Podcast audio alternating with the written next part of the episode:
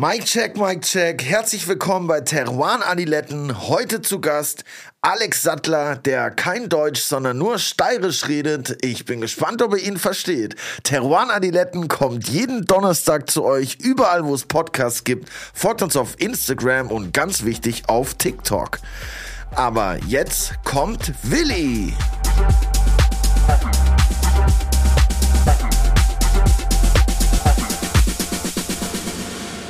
Auch ein herzliches Grüß Gott von meiner Seite. Grüß Gott, was geht ab? Was geht bei dir so? Alter, ich habe gestern einfach selber und alleine einen neuen Wasserhahn im Bad angebracht und ich dachte danach halt einfach so krass, okay, jetzt kommt bald nach Curtis Cubby, kommt Curtis Klempner Service in, in deine Hut. Ich war, ich war so happy und so stolz, dass der einfach ging. Es war krass einfach. Ja, aber war das so, hast du an so ein Wasseraufbereiter oder was oder einfach nur ein Wasserhahn? Mein Wasserhahn im Bad äh, hat angefangen zu leaken und der Sanitärdude hat gemeint, die brauchen zwei Monate, bis sie kommen können, zeitmäßig. Und dann dachte ich, Und was ist da so schwer? Digga, ich habe noch nie einen Wasserhahn angeboten. Das ist ja schon, du musst ja erstmal die ganze Leitung weg, die Dichtung, dass da alles dicht ist und kein Wasser rauskommt. Ich war schon, Ist es jetzt dein Ernst? Dass das, Laber nicht, als ob du dein Wasser, du traust dir nicht mein Bild daheim selber aufzuhängen. ja, weil das eine Backsteinwand ist. Das ist okay. Wenn es da daneben bohrst, ist alles im Arsch. Ja, das ist beim Wasserhahn ähnlich. Falsch angeschlossen ist alles im Arsch. Da geht das ist gar nichts. Ja, cool. Das war auf jeden Fall krass. Ich war sehr First, stolz. first World Problems. Ich habe auf jeden Fall sehr viele Bilder verschickt, dass ich diesen Wasserhahn selber alleine angebracht habe. bin richtig stolz auf dich selber. Finde ich super. Danke, danke. Wie ist es eigentlich? Verstehen dich Klempner, wenn du mit denen telefonierst? Weil du hast ja schon so ein bisschen einen eigenen Slang. Was meinen Sie? Sagt der, sagt der Steirer jetzt zum. Die, die verstehen mich schon auf jeden Fall. Klar, ich meine, als Süddeutscher wird man in Berlin äh, mittlerweile gut verstanden. Wie, wie lange lebst du? ja, ist so. Wie lange wie lang lebst du eigentlich schon hier? In Berlin? Ja. Seit 1986, nee, seit acht Jahren. Und wäre dir einmal eingefallen, dass du irgendwie deinen Dialekt deshalb changed oder so? Nee. Nee, das oder? ist- das wäre Verrat an der mich Fragen Heimat. die Leute, mich fragen die Leute immer, ja, bei Ihnen hört man es aber schon, dass Sie aus Österreich kommen. Und dann denke ich mir so, naja, wieso nicht? Soll ich jetzt Ja, voll. a- anfangen, anders zu reden, nur weil ich. Finde ich auch weird. Ich finde auch, dass man da überhaupt keine äh, Skrupel haben muss, seinen Dialekt äh, beizubehalten. Ich kenne auch ein paar Homies, die immer extra Hochdeutsch reden, äh, wenn Leute kommen, die sie nicht kennen. Und wenn ich da bin, reden sie dann Dialekt. Und dann denke ich mir so, boah, ist doch viel zu stressig, das die ganze Zeit hin und her zu switchen. Hm, Solange man es versteht, ist halt, also verstehen muss man. Es gibt ja so eine hervorragende Serie, die kann ich jedem ans Herz legen. Braunschlag heißt die. Mit Nikolaus Ovtcharek und mit dem Robert Palfrader, unter anderem in den Hauptrollen. Ist super. Da geht es um eine Ortschaft in Österreich, die Braunschlag heißt. Es ist schon wieder zu viel Werbung, also jeder, der reinseppen will. Aber ich fand die mega lustig. Ich glaube, es sind sechs oder acht Folgen. Und ich habe das immer Deutschen empfohlen und die sagen dann immer, das ist nicht witzig. Aber das ist nur für die nicht witzig, weil sie es nicht verstehen. So, weißt du? Und es ist oft, ja, keine Ahnung, so Dialekt macht halt echt viel aus. Klingt so so. Stromberg auf Österreich, so klingt das ein bisschen. Ja, na, ist wirklich lustig. Aber sollte man sich anschauen. Der nächste Gast, den wir da haben, ich bin gespannt, wie der sich heute tut mit dem Slang. Der kommt nämlich aus meiner Heimat, aus der Steiermark. Und ich habe den noch nie Hochdeutsch reden probiert. Also ich sage jetzt nicht, dass ich Hochdeutsch rede, aber man versteht mich halt zumindest. Okay, ich bin krass gespannt. Ja, ich bin auch krass gespannt. Er macht hervorragende Sauvignon Blancs, Welschriesling und noch weitere Weine. Das wird er uns hoffentlich heute erklären. Er wird uns einweisen. Er hat auch noch einen Bruder, der fürs Weingut verantwortlich ist. Sein Vater heißt gleich wie ich, also Willi. Und er ist heute allein da, weil er ja gerade in Berlin unterwegs ist. Also herzlich willkommen, Alex Sattler vom Weingut Sattlerhof. Hello, hello.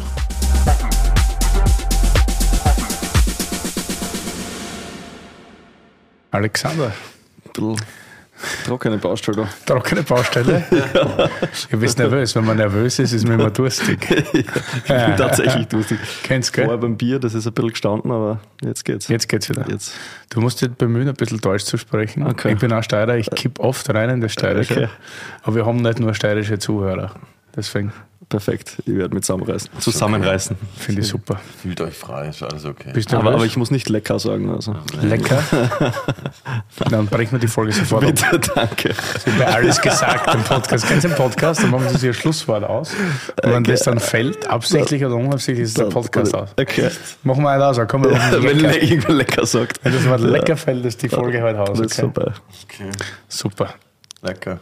Also, wie war es gestern bei der Schmitz Hausmesse? Du, hat gut eine passt, ja.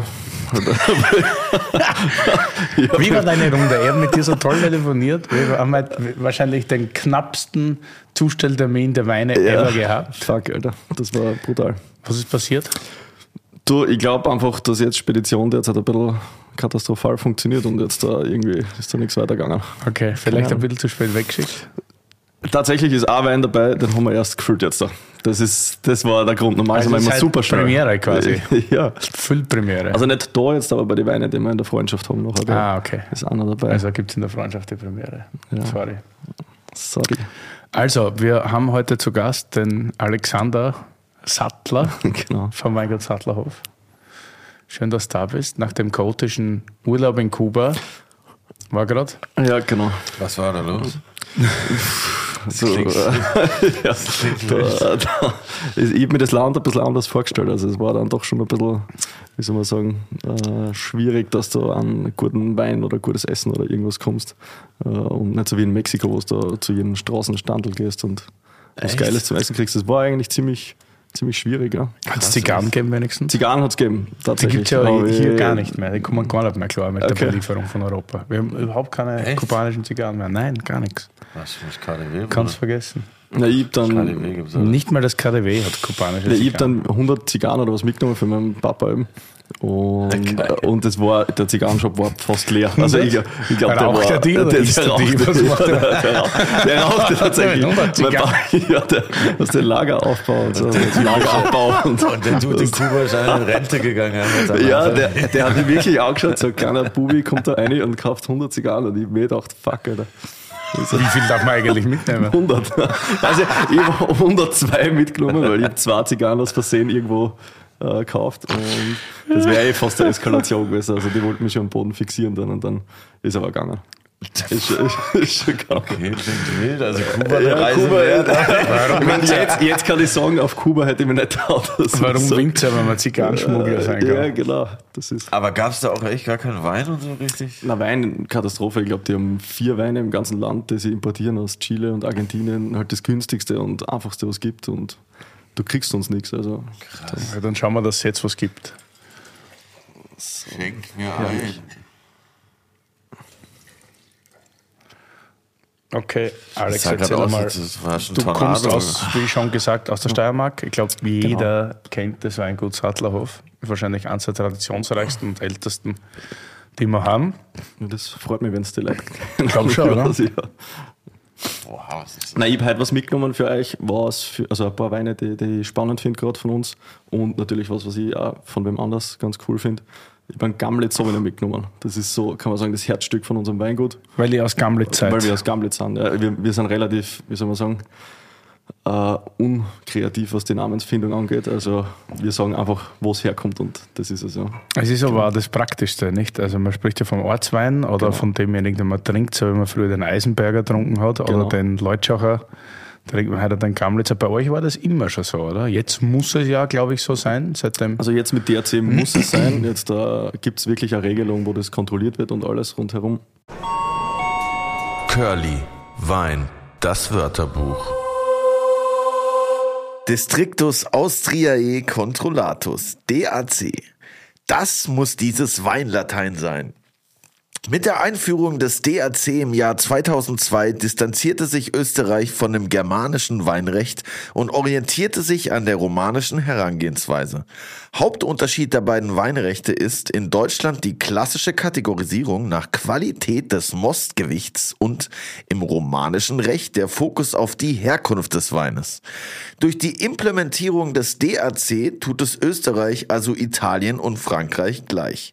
Ziel ist es, die Qualität der Lagen zu betonen und international zu etablieren. Also anstatt von Blaufränkisch, Veltliner und Riesling geht es nun um Steiermark und Burgenland. Auch nicht übel. unser erster Ortswein war 2012, also wir machen schon zehn Jahre. Und ja, deswegen ist das für uns eigentlich schon gar nicht mehr wirklich ein Thema. Wir sind mit dem, mit dem schon wirklich lang dabei. Okay. Also es gibt in der Steiermark drei Regionen, große Regionen. Einmal Vulkanland, einmal Genau. Weststeiermark, einmal Südsteiermark. Vulkanland war früher Südoststeiermark tatsächlich. Ne? Da bin ich Genau. fast, Und fast ich, her. ich bin ja aus der, aus der Südsteiermark, also ganz in der Mitte unten Richtung Slowenien, direkt an der Grenze zu Slowenien. Und da ist mitten in der Südsteiermark ist eben Gamlitz so eine kleine Ortschaft, 2.000, 3.000 Einwohner und so 500 Hektar Rebfläche in Gamlitz. Und ich, ich finde es eine super spannende Gegend, weil du hast dort alle möglichen Böden, alle möglichen Stile, Leute, Buschenschenker, was auch immer. Also, es wird Was- nicht so viel gesoffen, glaube ich, wie im Südburgenland oder sonst irgendwo, aber, aber ganz Ja, gut. das glaubst du. Also in Gamlitz wird, glaube ich, schon viel. Ja, Es wird schon, wird schon auch getrunken. Ne? Also ich glaube, die Südsteirer sind die schwarsten. Ich habe gestern festgestellt, dass die Südburgenländer schon richtig Gas geben. Ja. Okay. Ja, das kann, kann passieren. Die Mischung macht es wahrscheinlich. Du, und da sprechen wir jetzt von Sauvignon Blanc. Welche Rebsorten gibt es da sonst noch? Sauvignon Blanc ist die meist angebauteste oder doch der Welschriesling? Ich weiß nicht genau. ja, also Steiermark generell, je nachdem, was für Betriebskonzept oder wie immer, haben die Leute unterschiedliche Sorten. Wir haben halt einen Fokus auf Sauvignon. Also wir machen jetzt da 60, 70 Prozent Sauvignon mittlerweile. Und jetzt sind wir schon langsam in der Richtung, wo wir dann anfangen wollen, nicht mehr über die Sorten zu reden, sondern wirklich nur mehr die Lage raufschreiben, die Herkunft und that's it. Und das ist eigentlich so das Ziel für mich. Also wir wollen auch bei unseren Lagen dann wirklich die ganze Lage als eines ohne Sortenbezeichnung äh, ausbauen. Warum, warum die Sorte nicht mehr draufschreiben? Ich, ich finde es eigentlich, weiß ich nicht, ich finde es ein bisschen langweilig jetzt die ganze Zeit nur Sorte, Sorte, Sorte. Also wir haben so viele coole Herkünfte mit Kalkböden, Quarzböden, äh, Schotterböden. Das spricht so viel mehr und sagt so viel mehr aus als die Sorte. Und so wie wir arbeiten, ist auch relativ speziell, wo die Sorten dann fast ein bisschen in den Hintergrund kommt. Aber ist das jetzt nur bei euch am Betrieb so oder bei den ganzen Betrieben, die wir gerne trinken? Ja, ich dass glaube, der Boden, weil das ist, glaube ich, die größte Diskussion der, der jetzigen Zeit. Was, was ist jetzt wirklich mehr die Sorte oder sieht man die Sorte als Instrument, den Boden auszudrücken? Ich sehe es genauso. Also die Sorten ist super. Das ist wie jetzt ein Farbkosten, wenn du ein Bild malst, aber du sprichst ja jetzt nicht, ist das Bild jetzt da, keine Ahnung, hat das 14% Gelbanteil und Rotanteil und keine Ahnung. Also ich will ja ein geiles Bild vom Boden zeichnen und die Sorten ist nur der, der, die Farbe sozusagen, die du verwendest. Und das interessiert eigentlich uns als Winzer eher die Sorten, als jetzt da, äh, dass wir da zu viel drüber, drüber reden wollen. Wo wir gerade beim Boden sind, auf der Rückseite hier steht kristalline Quarzsande mit Glimmer. Was für ein Glimmer? Äh, Klima ist so, keine Ahnung, wie ich das jetzt erklären soll. ich weiß nicht, wie tief du jetzt da in der Geologie drinnen bist, aber Glitzert? Das klingt ja, so, das als- glitzert. Also es, Ja, es echt? glitzert wirklich. Also es heißt, auf, auf Englisch heißt es Mica, also so Katzensilber und solche Sachen sind Ah, da okay, drinnen. Und verstehe. das, das, wenn du da den Boden angreifst, das ist so ein Quarzsand, der so glitzert eigentlich. Das ist ganz ein spezieller Sand. Und die haben das auch in der Glasherstellung und so verwendet, den, den Sand ein paar Kilometer weiter Richtung, Richtung Alpen. Also es ist wirklich so ein ganz äh, ausgewaschener, purer Quarzsand. Äh, und das gibt den Weinen eine ganz eigene Prägung und das finde ich auch super spannend. Das macht es mehr so hellfruchtig, also so ganz weiß von der Aromatik her. Und, und das ist eigentlich genauso wie unsere Weine ausschmecken. Also eher so straight, äh, hell, fruchtig und Ja, schmeckt mir richtig gut hier. Das war gerade richtig gut beschrieben, so hell. Baller. Und das hat da überhaupt nicht so eine kitschige Na, Sauvignon-Aromatik. nicht? Also man hat da ganz wenig Stachelbeeren, wenig Genau. Katzenbisse, wie man oft so schön sagt. Ja, na also wir haben, wir haben das auch ziemlich äh, weiterentwickelt, mein Bruder und ich. Das heißt, wir sind eingestiegen im Betrieb und früher war das noch eher so ein bisschen mehr mit Frucht und. Ja, komm, erzähl so, mal, was war denn früher? Wann war früher Ja, und wer ist der Bruder und warum ist Äh, jetzt anders? Genau, also mein mein Papa war, äh, hat relativ früh den ganzen Betrieb übernommen von meinem Opa. Also wir sind wirklich so ein langer traditioneller Betrieb. Und mein Papa war ein ziemlich cooler Typ, also ist noch immer ein cooler Typ, er ist super Hans Willi, by the way. Willi, ja, genau. ja. alles klar. Und, und hat aber die Weine schon damals noch relativ anders gemacht, also mehr auf Frucht und auch mit Reinzuchthilfe und so. Das war halt auch die Zeit damals, wo das, wo das so war. Und mein Bruder und ich sind 2013 eingestiegen und haben gleich den Betrieb auf biologisch umgestellt und jetzt auf biodynamisch. Haben einen ganzen Zukauf gekappt, also wir machen nur mehr Eigenproduktion, nur mehr aus eigenen Weingärten und wir wollen da jetzt wirklich mehr in die Tiefe gehen. Das heißt, eben die Sorten sind jetzt zwar das, das Trägermedium, aber wir fokussieren uns mehr, wo steht die einzelne Lage und, und wie, wie ist die Spannung dahinter.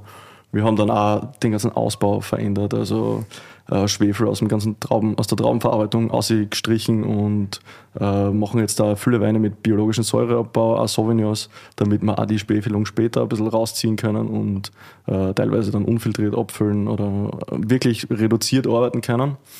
Äh, der Grundgedanke ist aber relativ ähnlich wie beim Papa und beim Opa eigentlich, was, was witzig ist, also sehr präzise, klar äh, strukturiert zu arbeiten und trotzdem jetzt da nichts dazuzusetzen oder irgendwas zu machen. Also die Weine sind alle spontan vergoren und äh, im, im Weinberg, äh, wir verwenden keinen Dünger und nichts, also ist alles mit eigenem Kuhmist, äh, was wir im Weingarten ausbringen. Äh, wir verwenden auch teilweise Schafe, die dann äh, die Rebberge abgrasen und dort praktisch, kann man das sagen, hinkacken und äh, dann, dann sozusagen düngen, ja, düngen. Und äh, also wir versuchen da wirklich wieder ein bisschen zurück zu den Basics zu gehen. Aber die Stilistik hat sich stark verändert, aber trotzdem irgendwie ist sie relativ straight und präzise geblieben. Also wir wollen da jetzt nicht zu sehr ausgefallen werden. Wir Aber glaubst du, ist das vielleicht sogar die Eigenart der Böden oder dem Terrain, was ihr Fall. habt, dass egal wie du arbeitest, dass man trotzdem diesen roten Faden aus dem Genau, also ich, ich sehe es eigentlich genauso und die, die Rebstöcke werden ja immer älter. Also wir haben heute ganz einen anderen Zugang als mein Papa damals und als der Opa, die haben ja mit viel jüngeren Reben gearbeitet. Und jetzt merkst du, dass das immer feiner und immer klarer rauskommt, diese eben Präzision und Weißfruchtigkeit und, und ja, die Würze. Hat, hat euer Vater, der Willi, schon irgendwie den Ruf, dass er ein sehr eigener Typ ist, vor allem ein, ein sehr sturer? Stimmt, ja. Wenn man ihn kennt, sehr liebenswert natürlich. Aber schon, ist das, zieht sich das durch, durch die Familie? Seid ihr da auch so? Oder geht das Also gar ich- nicht, weil ihr zu zweit seid? So, ich wie seid ihr eigentlich aufgeteilt? Ja, der Andi ist, äh, also ich verstehe mich super mit dem Andi und ich muss sagen, das, also wir können echt auf Holz klopfen, das haut super hin, weil der Andi ist vielleicht mehr so wie der Papa, so ein, äh, also ist vielleicht schon ein bisschen sturer, aber irgendwie auf eine positive Art und Weise. Also der lässt sich nichts sagen und wenn rundherum alles zerbricht und jeder in eine Richtung zieht, sagt er, scheiß drauf, wir machen unsere Richtung und äh, lass, lass die anderen anders machen und wir machen so. Und dafür finde ich Andi auch super geil. Ähm, ich bin jetzt vielleicht eh so ein bisschen, keine Ahnung, entspannter oder so, okay, machen wir es mal ein bisschen ruhiger oder reduzieren wir ein bisschen, tun wir das weg, lassen wir das weg und, und so zusammen, glaube ich, funktioniert das ganz gut. Ich meine, der Papa war früher, und das dafür, also schätze ihn wirklich sehr, der hat auch sein Ding durchgezogen rundherum, auch wenn alle sagen, Scheiß drauf oder was auch immer, er hat das gemacht, das, wie es ihm passt hat. Und ich glaube, um das geht es ja am Ende des Tages, dass du sagst, du hast eine Stilistik und eine, eine Aussage und du machst nicht einfach jeden Scheiß mit, sondern ziehst das durch, was dir taugt. Und, und das hoffe ich, dass wir das jetzt schon noch haben. Also das äh, gehe ich mal davon aus, ja. Wer, wie habt ihr euch die Arbeit aufgeteilt? Oder wer ist eigentlich der Ältere, Jüngere? Ja, der, der Andi ist der Ältere, also der ist drei Jahre älter als ich, äh, ist aber ein bisschen später in den Betrieb reingekommen und ich war eigentlich schon vorher im Betrieb und bin aber eigentlich der Jüngere. Und so sind wir relativ äh, auf der gleichen, gleichen Ebene unterwegs und der Andi macht einen Keller, also der ist das ganze Jahr im Keller. Ich weiß oft gar nicht, was der tut den ganzen Tag. Also der, verbringt Das haben wir Stunden, schon oft gehört, Stunden der im Keller. Dass Also- die Leute im Keller sind immer so ein ganz eigenes Verhältnis zu den anderen ja, also unser Kellerkind der Andi. Und, und ich bin eben im, im Weingarten draußen. Also äh, ich mache die ganze Außenwirtschaft mit Traktoren und äh, eben die Kompostierung und das Ganze rundherum. Und mein Papa äh, macht eigentlich alles, was dieses biodynamische rundherum ist. Also die Schaf macht der Papa, wir haben 30 Zigarren Händel und Zigarren rauchen zwischendrin am, am Traktor. Und äh, genau, und Forstwirtschaft, wir machen richtig viel Wald. Alles, was wir in Holz verbauen, schlägen wir selber. Und äh, also da versuchen wir auch, dass wir ein bisschen das, das regional halten. Wir machen eigene Eichenfässer, die wir selber schlägern und so. Also da schauen wir, dass wir möglichst viel, dass der Papa auch gut beschäftigt ist und dann, dann, passt es. Aber macht ihr nur für euch die Fässer, oder? Macht ihr generell? Machen wir nur für uns, ja, genau. Also wir haben beim Pfarrweingarten diese Lage von uns auf Kalkboden, da ist hinterhalb ein Wald und da schlägern wir so alle paar Jahre ein paar Eichen aus. Und das trocknet dann so fünf, sechs Jahre und dann äh, füllen wir den Wein, den Pfarrweingarten praktisch in die Eichen, die hinter den Rebstöcken wachsen. Also das ist so die Idee, dass man sagt, wie kannst du noch tiefer eintauchen, das noch eigenständiger machen und nicht der Hundertste, der dann Dami oder Chassin oder was auch immer für Produzenten also zum Ausschmecken äh, in seinem Fassel verwendet, sondern Wer macht die Fassel dann? äh, der Schneckenleitner. Also es ist ein äh, Fassbänder aus, dem- aus, aus Österreich und der holt dann die Bretteln ab, äh, macht das Ganze rundherum und also ist super motivierter junger Kerl und mit dem funktioniert das ganz gut. Ja. Das sind dann aber Für alles das große kriege ich Fässer. gratis Fassel. Das sind dann aber alles große Fässer, oder? Äh, 500er und 600er machen Ah, wir okay. jetzt. Also wir sind weggegangen von Barrique und wir ver ver verwenden die Fässer auch super lang. Also auch die Barriques teilweise fünf, sechs Jahre, weil wir einfach nicht dieses Holzthema drinnen haben wollen. Also wir wollen nicht, dass die Weine das Holz aufnehmen, sondern wir wollen, dass die mit den Poren atmen und dass das eher über das Aber ist das jetzt generell so? Weil bei uns in der Bar ist es schon noch so, dass alle zwar davon reden, aber beim Trinken kommen dann die Praktisch. super holzigen, wahnsinnig reduktiven äh, Chardonnays dann trotzdem, wir schneiden die immer besser ab als die anderen. Also Ja, das ist so ich rede ja selber sag die ganze Ja. Zeit davon, aber ich frage mich nur, wo, was ist wirklich? War es jetzt ein Fehler, dass wir alle die Barriques weggeschmissen haben und jetzt nur mehr mit 500 oder, oder generell großen Gebinde arbeiten? Na, ich sag, Oder Also bei uns gibt es sowas, oder wir sagen halt intern immer, also wir nennen das Proletenholz, weil das ist sowas, das ist so, das schmeckst du aus und zack, Reduktion mit fettem Holz drinnen und das wird jeden Tag und in jeder Verkostung und überall werden die Leute sagen, das schmeckt wie, keine Ahnung, Kosterie oder was auch immer. Aber unser Ding ist eigentlich eher, wir wollen was produzieren, was so schmeckt wie nichts anderes und dann suchen wir uns ein paar Leute, das, denen das taugt und fertig.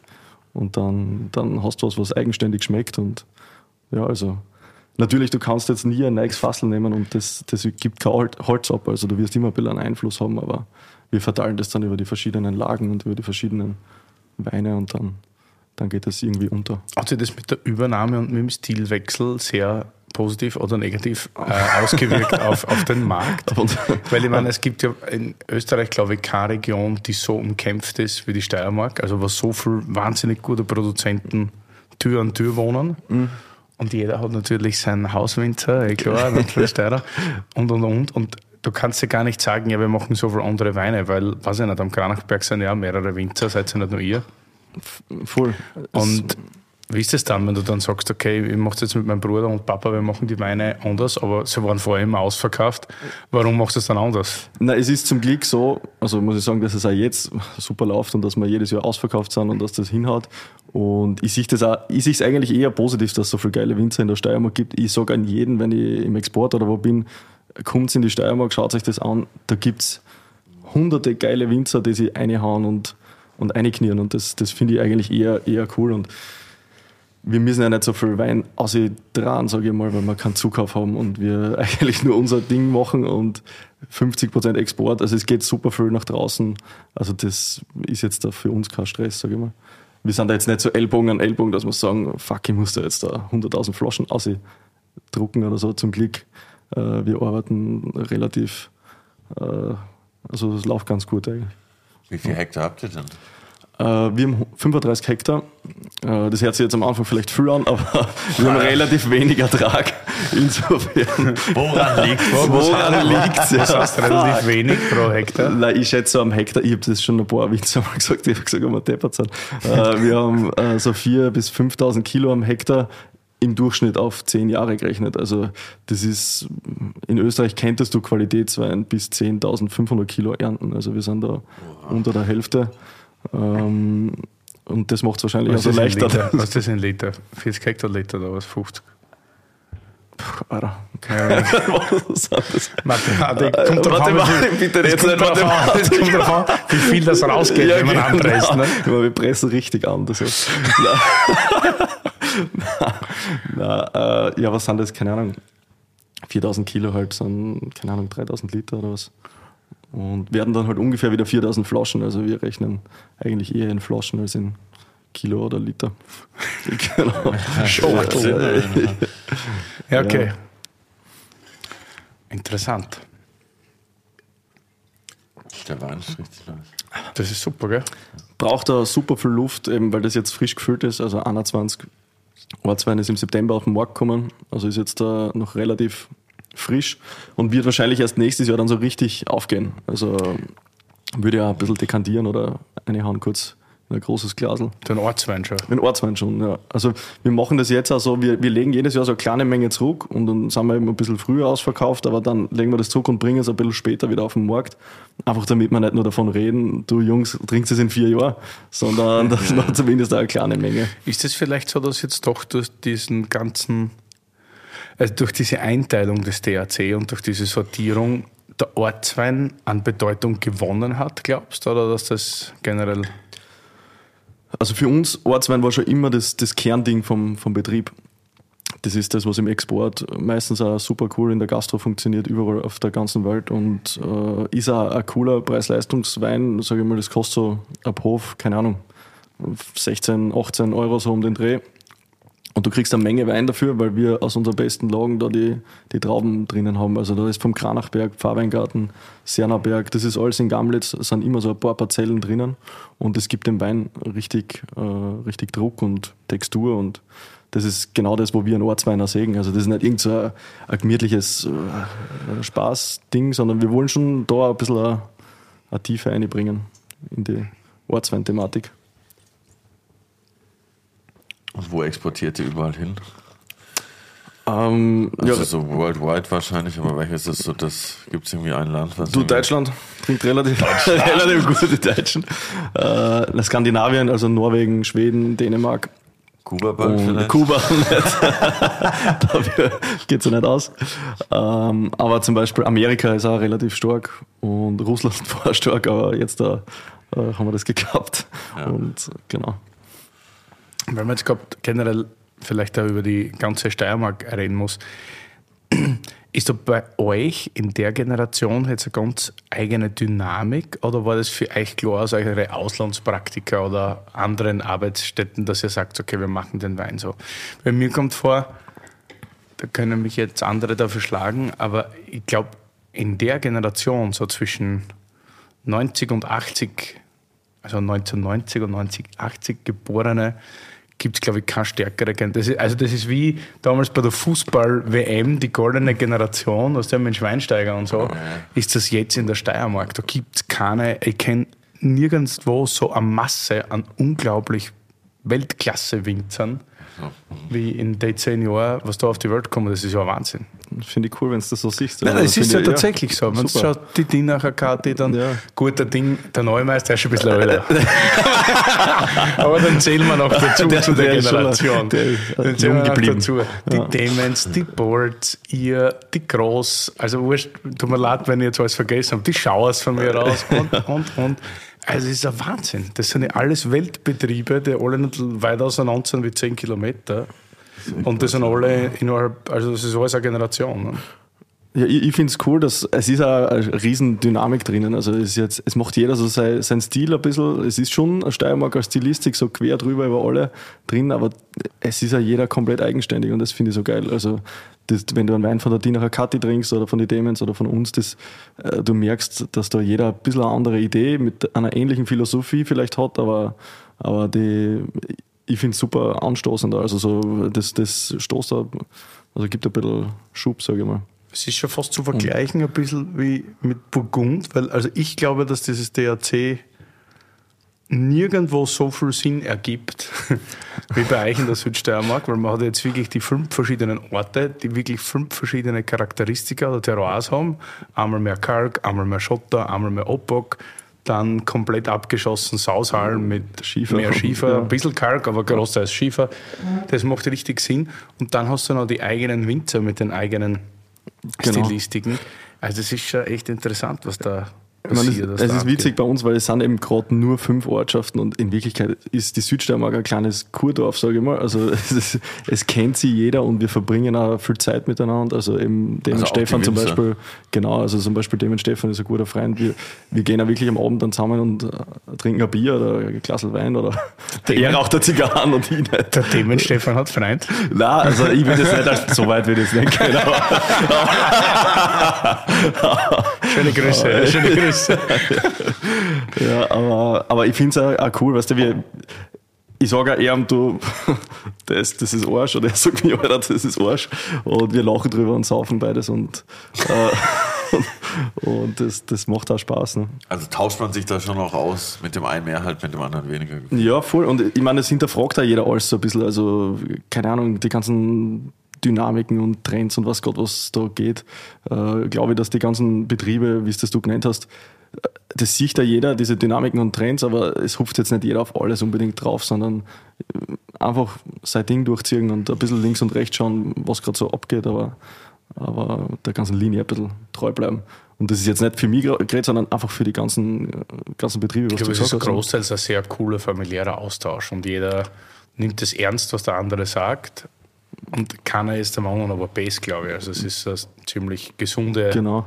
Und ich finde, also jetzt abgesehen von der SDK, es gibt ja auch super geile Betriebe wie, keine Ahnung, Berlich, Sepp Muster, Daus Roland oder so. Also es gibt ja ärgste Betriebe, die, die mir richtig Spaß machen und, und das, das ist schon ganz cool. Ne?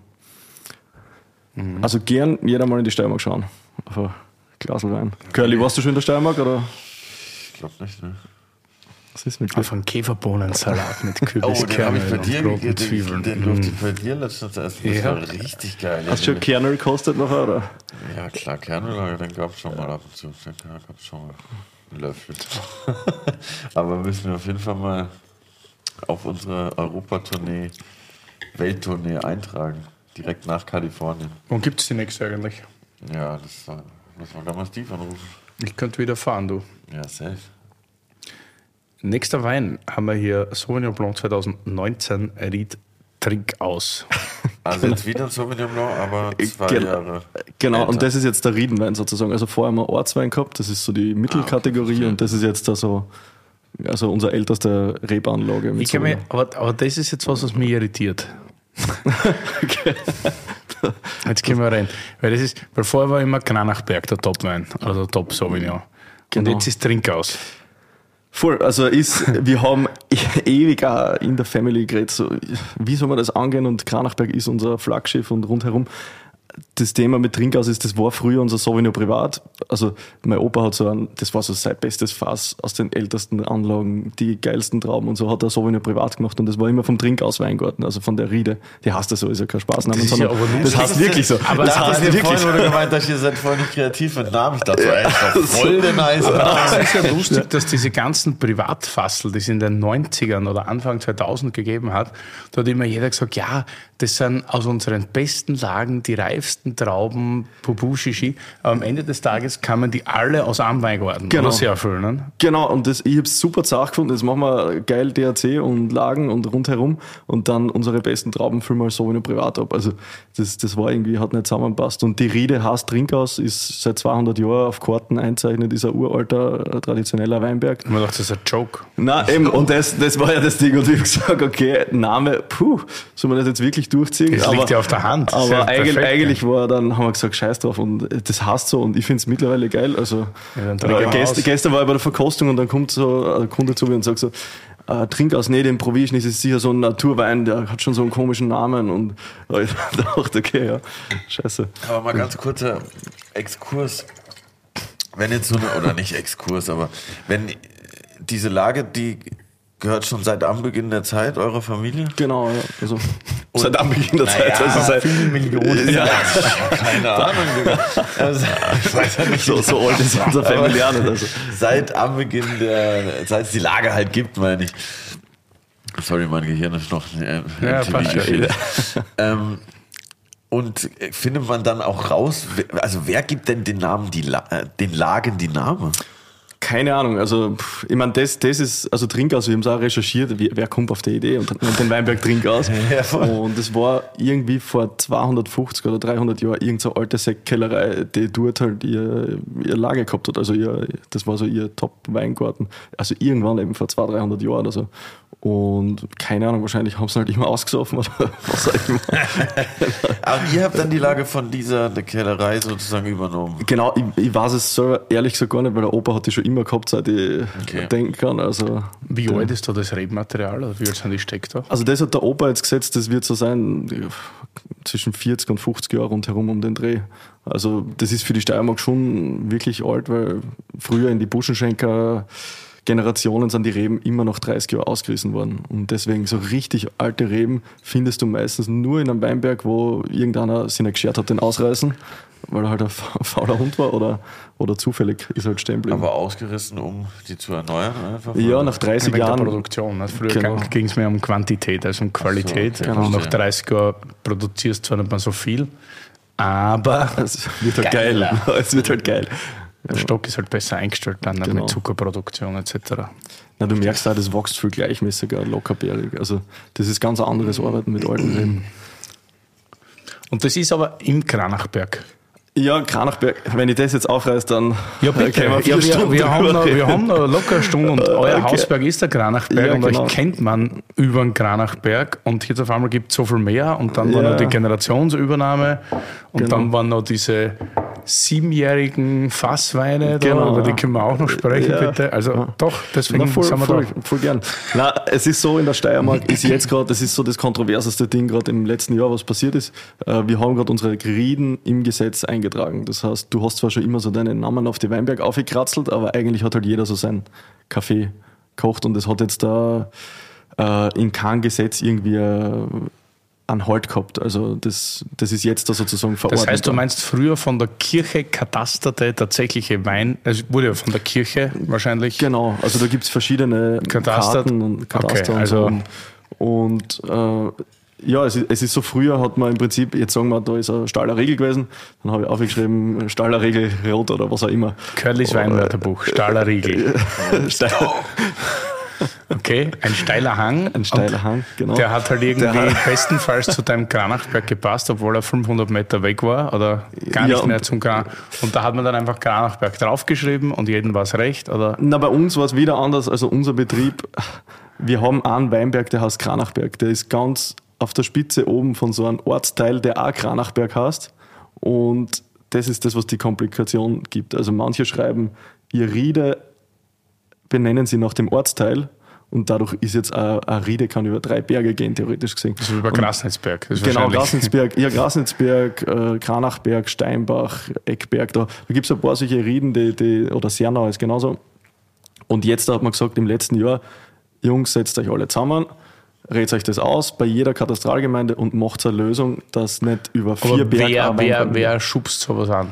Das ist in dem Fall von der Kammer ausgegangen, also oder vom, von den Weinbauvereinen. Äh, und, Okay. und wir wollten schon ewig das in dieses Gesetz, also dieses Gesetz schaffen, weil es ist ja natürlich Ja, klar, super sinnlos, wenn jeder so seinen Kaffee kocht und das, das hat keine, keine, keine Hand und Fuß. Ja, Ja, aber es ist ja eigentlich Wahnsinn, dass das bisher einfach so durchgegangen ist. Weil du hast ja dann quasi aus, jetzt ganz salopp gesagt, aus irgendeinem Acker plötzlich eine erste Lage machen Ja, so können, ganz- weil es nicht so richtig, oder weil es halt historisch immer schon da war. So. Ja, ganz, ganz so einfach war es natürlich zum Glück auch nicht. Also Steiermark ist super reglementiert, das heißt, du darfst auch nicht irgendwo was hinsetzen, einfach so spaßhalber. Du brauchst ein Pflanzrecht, das ist ganz genau limitiert und wird fast gehandelt wie, wie Gold, sage ich mal. Und dann darfst du keine Nordlagen aussetzen und so weiter. Also die Weinberge, die bei uns stehen, du könntest noch einen Haufen mehr anlegen, theoretisch gesehen, was geile Lagen wären. Äh, Aber bei, bei Lagenweinen war es so, es hat halt die Katastralgemeinde zum Beispiel Grasnitzberg oder Kranachberg kassen und dann haben da, waren da auf einmal, keine Ahnung, 50 Hektar Grasnitzberg oder Kranachberg. Und das macht natürlich, Keinen Sinn, Keinen weil das Sinn. ko- null homogen ist. genau, und jetzt da, seit heuer haben wir das geregelt und jetzt da sind die ganzen großen Lagen aufgesplittet und da wird jetzt da in den nächsten ein, zwei Jahren das am Markt rauskommen, äh, wo dann zum Beispiel Kranachberg unterteilt wird in acht verschiedene äh, Kleinlagen, äh, die alle homogen sind, auf einem Berg oben. Äh, Auf, also kannst du mit einem Foto beschreiben, die Lage. Aber, aber was passiert jetzt zum Beispiel mit Winzern, die immer davon gelebt haben, einen Wein zu machen, der zum Beispiel Granachberg, äh, nur ein Beispiel, die aber dann Granachberg tatsächlich gar nicht haben, sondern aus diesem Zufall draufgekommen sind, machen die dann nur mehr Gamlitz Ortwein, äh, Ortswein oder? Na, das, also es ist dann die Katastralgemeinde heißt Kranachberg und dann gibt es zum Beispiel den Berg, also an so einen, an so einen Hang, der heißt dann, also wir nennen den Hang zum Beispiel, weil er historisch so bezeichnet ist, Trinkaus, ist eigentlich auch in dieser Katastralgemeinde Kranachberg, aber hat jetzt diesen historischen Namen Trinkaus und wir haben von dort nie Kranachberg gemacht, weil für uns war unser Kranachberg immer in der Riede, der historisch mit Kranachberg drüber zeichnet. Auf alte Karten steht dort Kranachberg. Also wir haben es nicht nach der Okay, aber er hat dann einen Namen, aber ist der dann klassifiziert in, weil Kranachberg war ja eine große oder genau. ist eine große Lage. Ja. Ist dann Trinkhaus ein großer Logo oder ist es dann nur mehr? Das, also die Zertifizierung, der ist jetzt dann nicht zertifiziert Trinkhaus und ist jetzt am Anfang auch komplett wurscht. Also wir, wir ziehen das jetzt einmal durch, ein paar Jahre, bis das sich gesetzt hat und dann kommt der Klassifizierung irgendwann im Nachhinein. Und dann, ah, die ist jetzt wieder, okay, also es wird jetzt genau. rein aufgerissen, getrennt, genau. jeder beschäftigt sich mit seiner Long, der Nachbar erklärt ihm, okay, das genau. ist so. Das ist ja, so. das heißt halt dann Kranachberg, äh, Es ist ja wahrscheinlich auch viel politische also Rauferei, also, nicht? Auf jeden Fall, ich meine, so ein Thema ist hyper schwierig zu behandeln ja. und jede Katastralgemeinde, jeder Ortsteil, der das Problem hat, so wie Eckberg oder Steinbach oder Kranach oder Grasnitzberg, jeder Ortsteil hat ein bisschen eine eigene Lösung, weil es halt einfach mit den Leuten vor Ort auch irgendwie zusammenkommen muss. Und, ähm, ich glaube, das hat sich ja. schön, schöne österreichische Lösung. Man muss irgendwie zusammenkommen. Genau, und das, und das, aber das ist mir schon auch wieder wichtig, also und das finde ich, das macht die Steiermark irgendwo aus am Ende des Tages, scheiß drauf, wir leben alle nebeneinander. Ich will jetzt nicht irgendwem im Fenster reinschauen und sagen, du Wichser, scheiß drauf, das war alles Arsch. Vielleicht fragt man Sebastian Kurz, ob der das jetzt leiten will. genau. Soweit ich weiß, hat er jetzt keinen Job mehr. Kann auf Vielleicht kann der das Gremium leiten. Ja, nein, aber, aber ich denke mir, weißt du, wir wollen trotzdem alle befreundet sein und wir leben da und wir wollen trotzdem nicht irgendwem ins Fenster reinschauen und sagen, Alter, keine Ahnung. Voll. Also ich glaube, man findet schon Lösungen und das, das passt da. Wir haben am Kranachberg jetzt auch eine Lösung gefunden und mit der sind wir super happy. Und ich glaube, für den Konsument ist es halt einfach, weil man so. Ja, viel einfacher. Also es macht viel mehr Sinn macht, und, und ne, einfacher wird es nicht, weil du hast ja dann viel mehr Supreme. Ja, ja aber wobei was, was ist das, genau. genau, aber ist ich das auch nicht so, so schlimm. Es gibt natürlich dann auf einmal hunderte Rieden, nur 90 Prozent von den Rieden wirst du sowieso nie sägen oder was dann gibt es auch Riede, die gibt es vielleicht bei einem Buschenschenker in seinem in seiner Buschenschank und wenn die geil ist und wenn die wem taugt, dann wird sie erfolgreich sein und, und wenn nicht, dann wird es auch irgendwo verschwinden, sage ich mal. Es, ich es wird sich dann herauskristallisieren, mhm. was sind die besten Rieden und, und was bleibt über. Beziehungsweise welche sind die besten Winzer, die das Beste aus der Ried machen? Natürlich, also wenn du jetzt einen Weinberg hast, brauchst du auch immer einen Winzer, der, der sich einhängt und was draus machen will. Und, ja. Was ich gerade noch fragen wollte, ich stelle mir das also das haben wir jetzt schon ein paar Mal gehört. Ich stelle mir das voll schwer vor, so weit voraus irgendwie zu planen. Ich werde die ganze Zeit so, weil du gerade gesagt hast, ja, wir warten jetzt erstmal ein paar Jahre und dann äh, sieht man, wie sich das entwickelt. So, das Aber das ist im Weinbau, also ich weiß nicht, vielleicht ist, also bei uns ist es ganz speziell am Betrieb wir wissen jeden Schritt schon irgendwie so grob, was wir die nächsten 20 Jahre weiterentwickeln. Also ich, unsere Weine schmecken jetzt nicht so, wie ich weiß, dass sie dann in 5, 6 Jahren schmecken werden, weil wir das halt so schrittweise ja, machen wollen. Das also ist so. der große Unterschied und deshalb arbeite ich auch mit solchen Winzern lieber. Es gibt den großen Unterschied zwischen Familienbetrieben ja. und äh, gewinnbringenden Betrieben oder wie auch immer man das nennt, ja. Also große Firmen. Ja, und da werden dann, Konzerne. Da, ja, aber da werden dann ja ganz oft Entscheidungen über gebrochen. Du musst schauen, dass du bei jeder Ernte, auch in noch so einem beschissenen Jahr, immer einen super Ertrag machst, weil du wirst dann nach Jahrgang bemessen und nicht genau. so wie es in der Biodynamie zum Beispiel ist, man rechnet auf fünf oder sieben Jahre oder keine Ahnung. Mhm in so einem Rad, weil du hast ja nicht immer einen super Jahrgang. Genau. Und in einer Familie denkst du eigentlich auch nicht Wahrscheinlich denkst du in Generationen. Genau, ja, also ich, wir machen ja heute Entscheidungen, das wird, wird mich auch gar nicht mehr so richtig betreffen, wenn wir da irgendwelche Weinberge auspflanzen, die dann, sage ich, in 30 Jahren richtig geil werden, dann äh, entscheiden wir jetzt, welche Sorten dort stehen und was dort. Äh, Soll vielleicht ein bisschen Gas geben bei der Familie. Das ja. wenigstens kriege ich schon von allen Seiten Stress. Los, jeder schon, geht schon, gibt Gas. Nee, ich finde es voll ja. beeindruckend, dass man das irgendwie schafft, so weit vorauszudenken und sich auch irgendwie locker damit zu machen und nicht irgendwie die ganze Zeit zu denken, oh nee, was passiert, vielleicht habe ich das verbaut oder habe ich das falsch oder das finde ich irgendwie voll. voll ich meine, das sind auch die größten, sage ich mal, wo du selber mit dir haderst und sagst, fuck, jetzt gibt es drei Entscheidungen und alle drei sind in 20 Jahren anders und ja. jetzt muss schauen, was, was macht Sinn. Ne? Und oft ist es so, dass es kurzfristig jetzt gar nicht so geil ist oder so, sondern eher langfristig dann zirkt, aber wenn es zirkt, dann, dann zirkt es richtig und und wir haben das jetzt zum Beispiel auch gemerkt mit dieser ganzen Energiekrise und dem rundherum. Wir haben vor fünf Jahren zu uns im Betrieb gesagt, wir wollen autark werden von allem rundherum und jetzt haben wir von der Heizung, machen wir alles mit äh, unserem eigenen Wald, mit Hackschnitzel. Wir haben eine Photovoltaikanlage auf dem ganzen Betrieb und Echt? als nächstes wollen wir eigenes Wasser, äh, also mit einem Hochbehälter kriegen. Also wir wollen das wie so ein kleines autarkes, also wie ein Hof halt. Das heißt ja Sattlerhof, wir sind ja wirklich ein Hof und wir wollen so ein kleines autarkes Ding werden. Und, Voll nice. Und das haben wir jetzt durchgezogen und jetzt kommen da Preiserhöhungen mit Energie und ja. was Gott was und zumindest beim Strom sind wir safe. Das andere müssen wir eh mit Kartons und so. Das ist natürlich eine Katastrophe, aber was gibt es denn alles auf dem Sattlerhof, außer Wein? Ähm, ja, also es heißt deswegen Hof, weil wir jetzt nicht nur Weingut sind, sondern es war ursprünglich ein Bauernhof und äh, wir haben ein Hotel dabei. Also mein Onkel macht ein Hotel. Mhm. Wir haben ein Feindein-Restaurant und ein Wirtshaus, alles auf dem einen Platz sozusagen. Nice. Das heißt, die Idee ist wirklich, du fährst hin, schlafst, isst, saufst und dann fliegst um und bist, bist im Bett. Und, und das, das ist auch was, was ich irgendwie schön finde. Oder keine das Ahnung. Du kannst dein Auto abstellen und gib ihm. Und das, das ist so die Idee von dem Ganzen. Also meine, meine Cousine ist jetzt gerade eingestiegen ins Hotel, die war lange in, Dänemark in einem super Restaurant, also bei dem Jordaner heißt das, und ist jetzt heimgekommen und die reißen jetzt gerade so ein bisschen das Restaurant um und machen da. Wer kocht da jetzt? Immer noch der Hannes? Ja, jetzt, jetzt kocht noch der Hannes, aber mein Cousin, der Markus, ist jetzt gerade noch in Dänemark. Der ist eigentlich der Koch aus der Family und der war jetzt der im Alchemist hat er gekocht und in ein paar andere kleinere Krass. Läden und kommt nächstes Jahr. kleinere Läden. Ja, er kommt nächstes Jahr. Nein, also er hat halt in ein paar kleinere Restaurants halt gekocht und so und hat nächstes Jahr, also kommt er zurück aus Dänemark und dann wollen wir das Restaurant richtig dann geht anreißen. Los. Also dann, dann gibt es nicht mehr Vollgas. Also ich freue mich schon voll drauf und er kann super kochen. Er war schon zwischendrin einmal daheim und da also hat er schon richtig aufgekocht. Also ja, ich finde das auch nice. Der Opa wird jetzt fragen, was kann er gut? Kochen oder fermentieren? nein, nein, er ist schon noch Koch. Er ist schon noch Koch, ja. Also, ja, ich finde es aber nice, wenn man ein Wirtshaus und so ein Fine Dining Restaurant ist ja so ein bisschen wie im Seehof auch. Mit der, mit der äh, Bier. Aus der. Von Goldeck, meine ich. Ja, der, wie heißt das Bier? Der Shelly, oder? Also Bier, Shelly. Wie heißt das Wirtshaus vom Shellhorn? Seehof. Ja, nein, das andere. Ah, der Bierführer. Ja. so, okay. Da haben wir es leider nicht geschafft. Aber jetzt finde ich immer ganz cool, wenn man beides hat. Dann kann man noch rübergehen, wenn man noch Hunger hat. du, wir, wir essen so mega oft im Wirtshaus, das kannst du dir gar nicht vorstellen.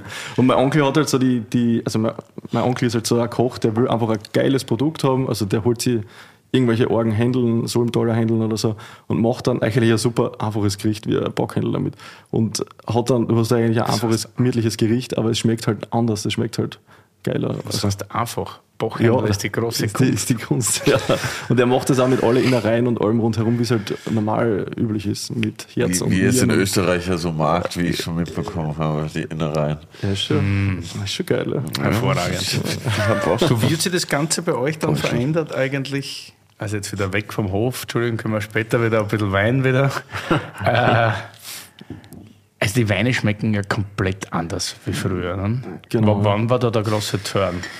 Also der Andi und ich sind mit 13 so ungefähr im Betrieb eine und haben dann so mit 2016 äh, angefangen, schon langsam anzuziehen. 2013 meinst du? 2013. Ah, ich habe genau. mit 13. Nein, also nicht mit 13 Jahren, sondern 2013, so auf Deutsch, äh, haben wir angefangen im Betrieb eben ein bisschen mitarbeiten und so und mit 2016 haben wir gesagt, so wir stellen das jetzt um, wir ziehen die Stilistik in eine Richtung, aber wir sind halt nicht so Typen, die irgendwie so einen krassen Schnitt machen und sagen, alles, was vorher war, ist komplett Arsch und wir machen jetzt im nächsten Jahrgang alles anders, sondern das habe ich vorher gemeint. Wir haben so ein fünf Jahres, zehn Jahres, so eine grobe Idee in unserem Kopf, wo geht die Stilistik hin und wir wollen alle Kunden von uns ein bisschen mitnehmen. Also äh, wir haben mega viel altes, also alte Kunden von meinem Papa noch, die jetzt den ganzen Schritt mitgegangen sind und das finde ich am geilsten. Also das ist, äh, ist natürlich super, weil wenn du sagst, ich mache jetzt einfach alles anders und alles, was vorher war, war Arsch, dann äh, eigentlich verratest du deine ganzen Kunden, die du bis jetzt beliefert hast und, und das finde ich auch nicht richtig. Also ich finde, man verändert sich ständig selber, aber, aber du willst da irgendwie langfristige Noten oder so einen, einen roten Faden drin haben. Kostet ja oft reife Weine aus einem eigenen Betrieb? Schon oft, ja. Also wir haben bis in die 70er zurück ein Lager und. Warum will man denn dann die Stilistik verändern? Du, du entwickelst, ja, ja. Nein, du entwickelst dich Nein, es ist wirklich, also, also nur so, um das kurz ja. zu erörtern, ich war am Wochenende, wie schon erzählt, auf einer Hochzeit und ich habe mehrere reife steirische Weine serviert bekommen. Danke nochmal an das Brautpaar, die Fastkerns. äh, und das war dabei ein 2000er Granachberg Sauvignon. Und ich hätte vermutet, in dem Flight wäre das der dickste Wein gewesen. Mhm. Das war fein, das war salzig, das war lang, das war frisch. Also das war so, wie ich mir einen steirischen Wein reif vorstelle. Ohne Geil, ja. Exotik oder irgendwas, ja. sondern einfach nur. Ich meine, es ist oft so, auch wenn du die Weine von der Stilistik, wo es so ein bisschen mehr um Frucht und so gegangen ist, wenn du das nach einer Zeit kostest, die Frucht geht ja irgendwann weg. Und das ist ja eigentlich nur so ein bisschen drüber, so ein, ein kleiner, so ein kleiner Rauch sozusagen, der drüber liegt. Und dann hast du immer den gleichen Charakter, den wir jetzt haben, den der Opa gehabt hat, den der Papa gehabt hat. Also das finde ich ja irgendwie geil, wenn, also finde ich cool. Freut mich, wenn es so so das war wirklich ja. gut. Und dann kann ich mich noch erinnern auf die großen 97er Pfannweingarten. Ich meine, das ist ja das, das war also Legende. Opa und Papa haben schon coole Weine gemacht. Also ich, ich feiere das auch jetzt, wenn ich das trinke und würde nicht sagen, so, Alter, das war alles anders, aber aber am Ende des Tages bleibt ja die Lage über und das, was dort herkommt, es wird ja alles dann über die Reife wegreduziert und es bleibt ja dann irgendwann der Kern stehen. Und wenn ein sauberes, gescheites Traubenmaterial war, ist das, was wir jetzt da rundherum machen, nicht mehr so wichtig, sage ich mal. Also du musst ja, darfst ja nicht so wichtig nehmen in dem Ganzen. Das ist, also du meinst, äh, das ändert sich auch automatisch, weil die Arbeitsweise im Weingarten einfach andere ist. Man liegt also ich glaube, es wird wahrscheinlich, oder genau, es wird, nein, es wird, glaube ich, so ein bisschen präziser, so wie wir es jetzt machen, weil wir einfach ältere Reben haben und weil wir jetzt da weniger schwefeln und das Ganze ein bisschen reduzieren. Aber der Charakter soll ja so einen roten Faden durchziehen, dass auch, wenn du einen 2000er trinkst, dass das auch eine Verbindung hat zu einem jetzigen Jahrgang. Also das ich weiß nicht, ob das so nachvollziehbar ist, aber ein bisschen so. genau. Du aber sitzt so ruhig da, jetzt habe ich gedacht. Ja, ich, bin, ich bin sehr ruhig. aber, aber kurze Curly-Frage. Halten Weiß- und Rotweine gleich lang? Also kann man die gleich lang lagern oder wird Weißwein schneller schlecht? Nimm ernst jetzt. Einfach so aus dem Off.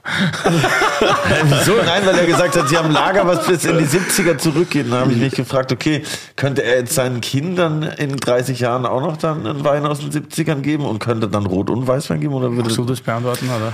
Kann ich machen. Also ich, oder auch nicht. Oder nicht.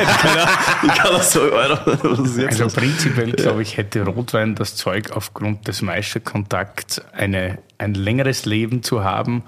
Aber man, es kommt auf den Rotwein drauf an, es kommt auf den Weißwein drauf an. Es gibt okay. Weißweine, die halten auch ganz lang. Genau. Prinzipiell, glaube ich, tut, tut, man sich mit Rotwein leichter, aber es äh, muss ja. nicht. Na, ich denke mir, wenn du jetzt eine Reife hast, es bleibt ja irgendwann nur mehr ein kleines Gerüst über und das besteht oft aus Gerbstoff und Säure und so ein bisschen die Aromatik, die, die noch tiefgründig sitzt. Und beim Rotwein hast du einfach eine andere Gerbstoff- und Säurestruktur, deswegen tust du die, ich, vielleicht ein bisschen leichter, dass es reifen kann. Bei Weißwein, wenn du das Gerbstoffding und die Säure richtig gut ausbalancierst, dann kann es auch perfekt reifen. Also ich würde sagen, ein guter Weißwein und ein, ein guter Rotwein reifen ähnlich. Ja. Okay. Danke für die Antwort. Oder der Wein hat einen Druck und einen Zug, das ist ein Wahnsinn. Die Länge, ich meine, 19 war jetzt auch nicht das schlechteste Jahr. 19 hat gut passt.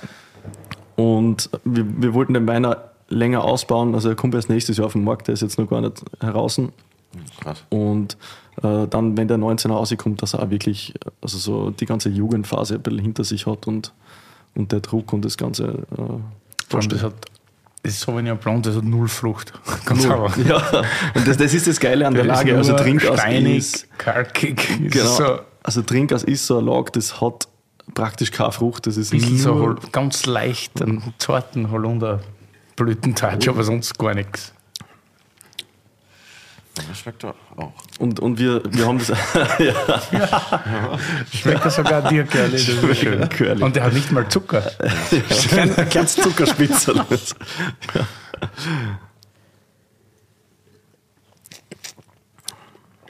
Oh, wow, das ist stark. Das ist wirklich gut. Freut mich, cool. Und das eins aus 600er ausbaut? Nein, das ist in dem Fall, die zwei Weine sind beide im Stahltank ausgebaut. Also das ist auch so ein Thema bei uns.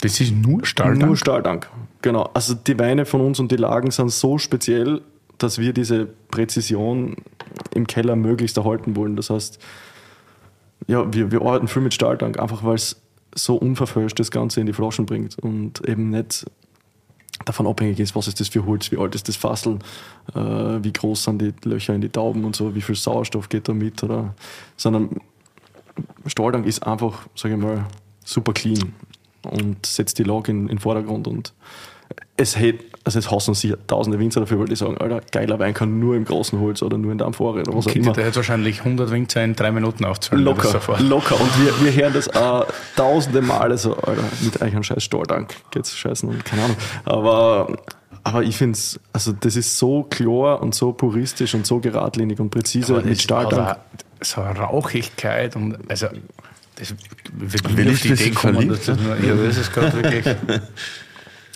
Na, also wir, wir müssen Mir geht es gerade ähnlich wie mit dem 14er Latour, den der Konetski mitgehabt hat, wo er mal kurz 30 Sekunden andächtige Trinkpause. Aber ist es auch einfacher, so das Handling mit einem Stahltank, stelle ich mir jetzt einfacher vor wie mit einem Holzfass irgendwie. Nein, du musst halt viele Sachen anders machen und anders denken. Also wir machen bei den Weinen alle Maischestammzeiten. Das heißt, der Trink aus 19 ist ungefähr 16 Stunden im, also in der Presse die Trauben gestanden. Dadurch laugst du halt die Gerbstoffe aus, die du normal aus dem Fass auslaugen würdest. Und dadurch kriegst du so eine Rauchigkeit, wie wenn es im Holz gewesen wäre. Also Ah, ich habe schon Weinkritiker gehabt, die wirklich, äh, keine Ahnung, keine Pimpel sind, die dann eingeschrieben haben, super Holzeinsatz und geiles Holz drinnen und, und die Wirklichkeit ist im Stahltank ausgebaut. Also du kriegst halt über die, über die Trauben, über die Gerbstoffe aus der Trauben ein super ehrliches Tannin und eigentlich ein, also ein Tannin aus dem Weingarten, nicht aus dem Keller. Und das, das ist das, was wir suchen. Also wir wollen den Weingarten 100% im Fokus stellen. Wie hast du jetzt gesagt, keine Piperl? Das, das muss man gleich so. Wir werden das nochmal erklären. Das war ein Wörterbuch. Das ist ja ein Vokabelbuch, steirisch-deutsch, deutsch-steirisch. Pipperlan. Jänner haben wir ja schon. Und wie viel Rolle spielt bei euch, weil ich es halt einfach kenne, so aus dem Pfarrweingarten, Weißburgunder und andere Rebsorten? Wir haben eben andere Rebsorten und die feiere ich ja voll, also Weißburgunder, Marilon und so. Ich bin jetzt nicht nur so ein Sauvignon Fetischist.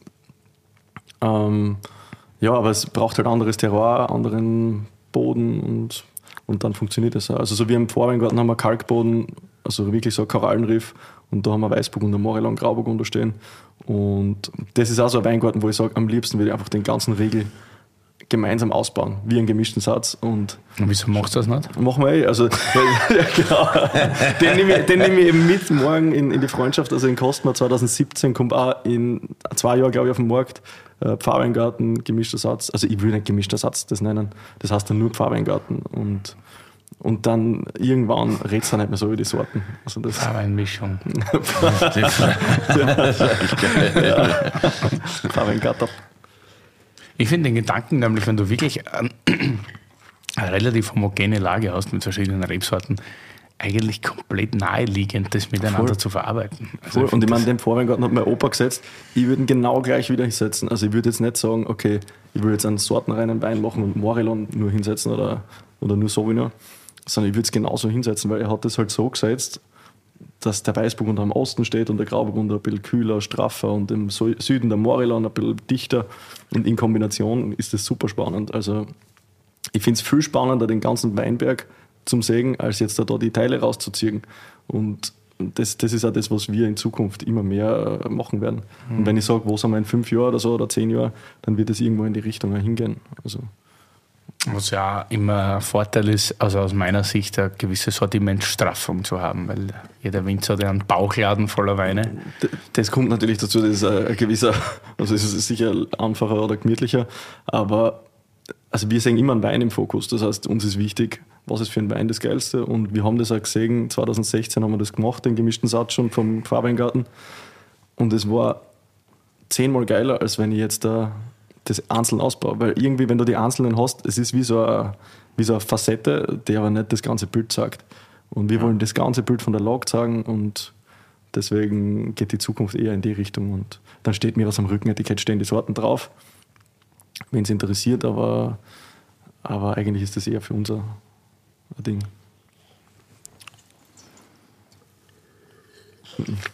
Wie groß ist die Lage? Trinkaus. Ähm, also Trinkaus hat im insgesamt ungefähr zwei Hektar, sowas. Wobei der Ried Trinkaus, das Kernstück, also das, es ist eine kleine äh, junge Anlage dabei, die wir in dem Fall noch nicht verwenden können, weil es einfach zu jung ist. Und da nehmen wir nur die ältesten Rebstöcke aus.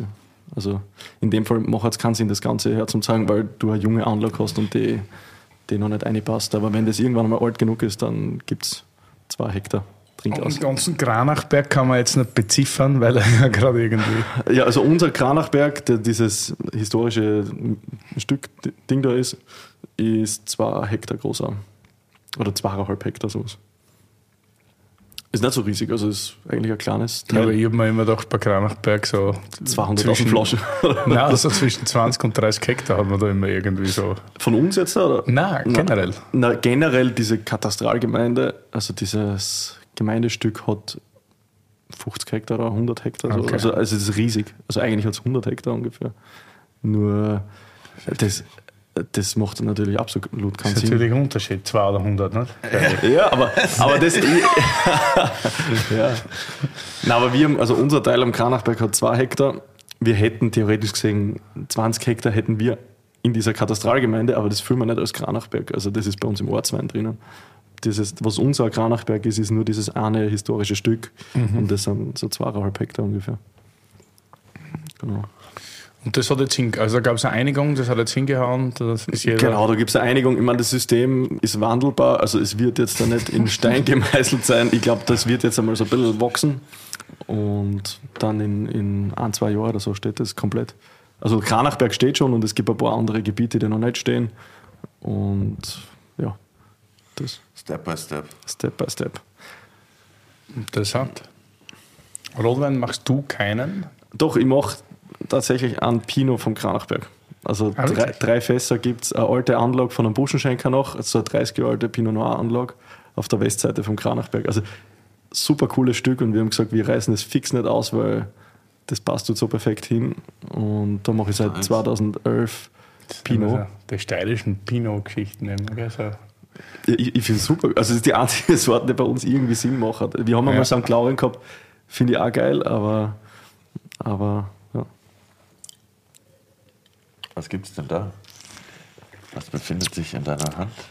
St. Margareta Blaufränkisch 2014. Genau, Von also Hannes ich, Schuster. Ich habe einen Wein mitgenommen, der mir am Herzen liegt. Aber ich wollte eigentlich in St. Laurent mitnehmen, weil den feiere ich am meisten vom Schuster Hannes, also von, ähm, aber den habe ich schon ausgetrunken gehabt. Jetzt, jetzt habe ich einen Blaufränkisch mitgenommen, das ist auch geil. Dann also, sei es dir verziehen. Aber ja, mir ist ein Blaufränkischer lieber. Ja. Und Schuster Hannes ist für mich also ich, ich feiere den Betrieb komplett. Wie kommst du also, zum Schuster Hannes? Einfach so, oder? Na, also weil er halt ein, ein ruhiger, gesetzter, unauffälliger, gemütlicher Typ ist, der einfach sein Ding durchzieht und, und nicht drauf schaut, ja, wie, wie passt das jetzt oder nicht, sondern er macht einfach sein Ding und die Serie ist großartig. Also kann ich nur weiterempfehlen, super Serie. Aber du hast nicht mal dort gearbeitet oder kennst Nein, gar nicht. Gehen, Nein, gar nicht. Aber ich koste es immer wieder und ich denke mir jedes Mal, fuck, Alter, das ist super präzise und geradlinig und, und cooler Blaufränkisch und St. Laurent. Das ist geil, diese Aufschrift ist irgendwie so geil trocken auch. Also nicht nur, dass trocken dasteht, aber irgendwie so. Steht Österreicher Qualitätswein mit staatlicher Prüfnummer, bla bla, produziert und abgefüllt von Hannes Schuster. Enthält Sulfite trocken. Geil. ja. ja. so straight up. Ja. Reicht doch. Ja, ja, aber normal steht das irgendwie hinten und vorne. Ich die Weine auch sehr das hat gar keinen Sinn. Also er ist ein ganz ruhiger Typ und auch die Weine super ruhig und das ist eigentlich sowas, was wir auch suchen. Also wir wollen jetzt nicht die schreienden Weine haben, sondern eigentlich Ruhe eine in die Weine. Und ja, wir müssen jetzt nicht überall in der ersten Reihe stehen und äh, wir sind auch nicht die lautesten Menschen, mein Bruder und ich. Und das ist der Hannes auch nicht. Und der ist, Aber der Willi ist ein guter Tänzer, habe ich jetzt einmal gehört. Papa ist ein guter Tänzer, der ist wirklich, wirklich ein guter Tänzer. Sagt mir ungefähr tausendmal, ich soll Tanzschule gehen. Und keine Ahnung, aber, aber was das ist einfach nicht mein Ding. Das, ja, voll. Aber also was voll. für so ein Classic Walzer? Ja, keine Ahnung, also irgendwann, wenn es spät wird und irgendwo wird tanzt, dann ist er in der ersten Reihe. Und Disco er war früher, glaube ich, so Taxitänzer. Ne? Taxitänzer, ja, Taxitänzer. Ja, was ist das? Ja, er ist so wirklich. Du kennst keinen Taxitänzer? Es gibt so Diskotheken, damals so in den 80ern, 90ern ja. bei unserem Land. Tanzlokale. Und Tanzlokale. Und das war natürlich auch immer befüllt mit Frauen. Dann spielt man halt so Schlager und so Disco-Schlager und dann tanzt halt Disco-Fox ja, Disco dazu. Fox ich auch, ich auch Die, Ja, kennst du, oder? Ja, Disco. Und dann gibt es so Typen, die haben, tragen dann so ein Trikot von der Disco. Nein, Trikot hat er, glaube ich, nie tragen. Also das, Und das dann so ein. Hemd halt oder so, dass du als Taxi-Tänzer erka erkannt wirst.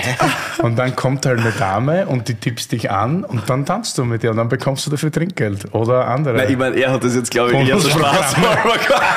Alter, was? Also haben sich Okay. meine Freunde und ich, ich jetzt nicht vielleicht, die Sommerferien finanziert mit dem Schatz. Als Tänzer? ist Ja, dass eigentlich immer gratis Eintritt kriegt, gratis Getränke und dann hast du noch super. Was ist ein Dann Flex? hast du noch super. Ja, Du also, überlegst gerade. Entschuldigung. Jedes Mal den Berg rein einfach. Gibt es das hier nicht? Äh, Taxitänzer? Hoffe nicht, Digga. Aber ich, war- ich mach mich mal schlau. Nächste Woche komme ich auch im Trikot. In der goldene Disco Fox will ja. Aber kennt ihr tanzen oder? Nein. Ich, ich Naja, sicher. Disco, Echt, also, wirklich? Naja, Disco Fox krieg ich schon noch hin. Okay. Ja, ich war jetzt auf Kuba, das komplette Schwammerl, weil du tanzt natürlich jeder und mein, Ja, mein Papa Latein das gesehen man hat, der hat mich gekillt. Also der, In Latein habe ich keine Chance. Da gibt's Salsa und so. Aber oder? jetzt auf der, auf der Hochzeit war das auch natürlich wieder ein Highlight. So. du Taxitänzer und Flug finanziert. Taxitänzer, Alter. Das ist krass. Ah, lustig. Ah, Okay, na, aber ich nur als, ich glaube, der Papa hat schon wilde Jugend gehabt, also der wird schon Gas geben haben. ich glaube, da hat es jetzt auch noch ziemlich Der hat es jetzt auch noch wild und ziemlich lustig. drauf. Ja. Aber Blaufränkisch, wird das funktionieren eigentlich bei In der euch in der Steiermark, Steiermark? Also ich meine, der, der Bolz Christoph, der hat einen kleinen Fleck Blaufränkisch am Werden wir wahrscheinlich auch bald hier haben. Ja, unbedingt. Also ich habe es jetzt noch nie gekostet, den Blaufränkisch, aber ich stelle es mir coole Sorten vor. Also wenn ich es mir wirklich 100% aussuchen könnte, würde ich Blaufränkisch machen. Aber wird Also- das reif? Keine Ahnung. Also Da bin wir- ich- bin ich echt gespannt, so, Aber der wenn der Pinot wird auch reif. Das wird jetzt nicht, das kriegt jetzt keine Zuckerreife, dass es wie so ein richtig fetter, dicker äh, Burgunder wird oder so, sondern das wird halt sehr fein und präzise. Eh, eh so wie vom Schuster Hannes die Weine. Also das muss ja auch nicht immer so hyper äh, reifes. Ich finde das so super, dass du das auch so betonst. Das macht der Schädli auch immer so. Steht auch bei uns in der Weinkarte, diese österreichische Geschichte, immer den Nachnamen vor dem Vornamen zu sagen. Der Sottler Alex, das der Moser Sebastian. Haben sie aber bei uns auf dem Dorf also. Sagst du das auch da? Ja, Das ist super. Der also mir, fällt das gar nicht, mir fällt das gar nicht auf. Es ist das super. fuck, ich finde das großartig. Mir fällt das erst auf, seitdem ich in Deutschland bin, weil hier gibt. Also ich kenne es von hier halt nicht. Ja, dann bei uns wird Und immer wenn du über Leute redest, dann ist das so. Ne? Der ja, Schlögel. der Schlögel. Schwingwille. Ja, irgendwann lässt man den Vornamen einfach weg. Du, es noch ist wirklich so. Alter, manche von meinen besten Freunden von der Schulzeit, wir reden uns nur im Nachnamen. Also so, eigentlich, wenn du das von außen siehst, denkst du, was sind das für Ja, das war bei Fußspezialisten? uns ne? früher aber auch so. Berlin! Ja. Auf jeden Fall macht der Hannes mittlerweile auch um das Weingut noch, weil das ist wirklich auch ein Weingut, das mir sehr am Herzen liegt. ne? Also generell großteils Kalkböden, auch Schiefer, Genau. in der Richtung St. Margareten. Ist ja in St. Margareten daheim, glaube ich, gell? Ist nicht Schützen am Gebirge. Ist, Ich glaube ich, habe es leider noch nie besucht, das Weingut. Also würde mir eh schwer taugen. Und wir tauschen halt immer wieder Weine und ich finde eben, dass er ein cooler Kerl ist. Und Hat jetzt alte, alte Veltliner Anlagen paar und dann macht er einen gemischten Satz. Und dann Mhm. Genau. gibt es eine Basis aus den Aus Dörfern Dörfern, Rot ja. und aus den Dörfern Weiß. Genau. Und das ist schon so viel Wein für Voll. so wenig Geld. Und du merkst halt, der zieht einfach sein Ding durch und ist geradlinig und ruhig und macht es einfach. Und das wird gerade deswegen gefeiert, weil er es jetzt nicht aus die posaunt, sondern weil er, weil er einfach ein cooler Kerl ist und einen geilen Wein macht. Und das, deswegen finde ich ihn so sympathisch und ich finde, er macht Und er trinkt Weine. gern Champagner. ja, okay. Schöne Grüße, lieber Hannes.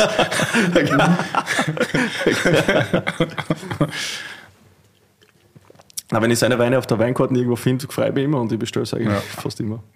Das haben nämlich, da, was ich so begeisternd finde bei den Weinen, das sind unglaublich zart und elegant, haben aber noch hinten aus ihren unglaublichen Super Druck und Stoffigkeit Länge und und, Dichte und voll. und vor allem super aus dem Jahrgang 14. Ne? Der hat 14 ist einer tot gesagt, Lieblings- aber ja. so gut würzig. Rotwein 14, 10, Burgenland finde ich super. Also, also hast du Freude, passt. Und ist noch mega jung. Mhm. Wow. Gut, dass wir ihn aufgemacht haben vor drei Stunden. Aber die St. Laurent ja, trinkst du auch gern, oder? Sehr gern, ja. Voll, weil das ist für mich auch Ist halt auch nur eigentlich eine verkannte Rebsorten. voll. Also für mich wäre das Gibt so der ganz österreichische wenig, Pinot. aber das ist ja, österreichische ja genau, Pinot. immer. Ist schon immer rustikaler als Pinot dann, aber in seiner Rustikalität wird er ein bisschen charmant, finde ich fast. Ne? Voll. Und ich bin sowieso ein Fan davon, wenn man irgendwie zurück auf die heimischen Sorten und bisschen. Extrem, ja. Also Blaufränkisch, ich feiere es. Österreichischer Blaufränkisch ist für mich, gehört eigentlich überall in die ganze Welt aus, ausgetragen. Du bist jetzt nur ein Bonus. Von, vom Hannes, also von Schuster Hannes. Nein, ich finde, also ich bin sowieso ein Rotwein-Fan. Der Pinot, den wir machen, ich investiere da viel zu viel Zeit und Energie ein für die zwei, drei Fasseln, aber mir taugt es einfach. Aber ist das schon so? Oder das Liebkind ist immer das, von dem man am wenigsten hat Genau, eigentlich, oder? Weil, weil es auch wurscht ist. Also du machst einfach. Man, was Komplett. wir zum Beispiel von Gernot und Heike Heinrich Mhm. an Weißwein verkaufen, viel mehr als Rotwein. Aber wie, wie, wie sind die aufgestellt? Ich glaube, die machen keine 10% Weißwein. Man, vielleicht jetzt mehr seit dem ganzen Das kann schon sein, Leiterberg und so haben es vielleicht ein bisschen was, aber, Ja, aber, aber- stimmt schon. ja. bei Weitem. Und wir verkaufen eigentlich viel mehr Weiß. Ne? Die auch super sind, die Weißen. Ich meine, der Gernot Bombe. sagt das selber, am liebsten wäre er am Leiterberg daheim, weil ist halt ein Kalkfelsen, äh, super Bombe. Log.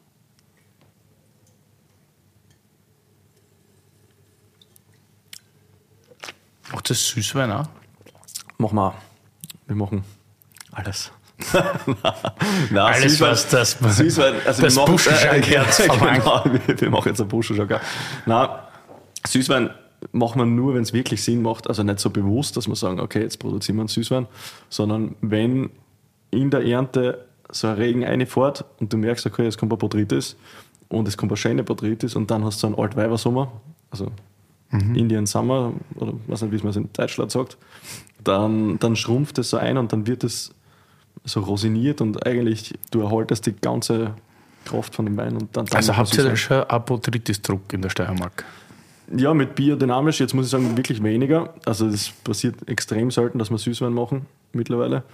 Ähm, weil die Weine, also die Trauben sind viel lockerbeeriger, stabiler und, und kompakter. Also so die, die Beere ist viel kompakter.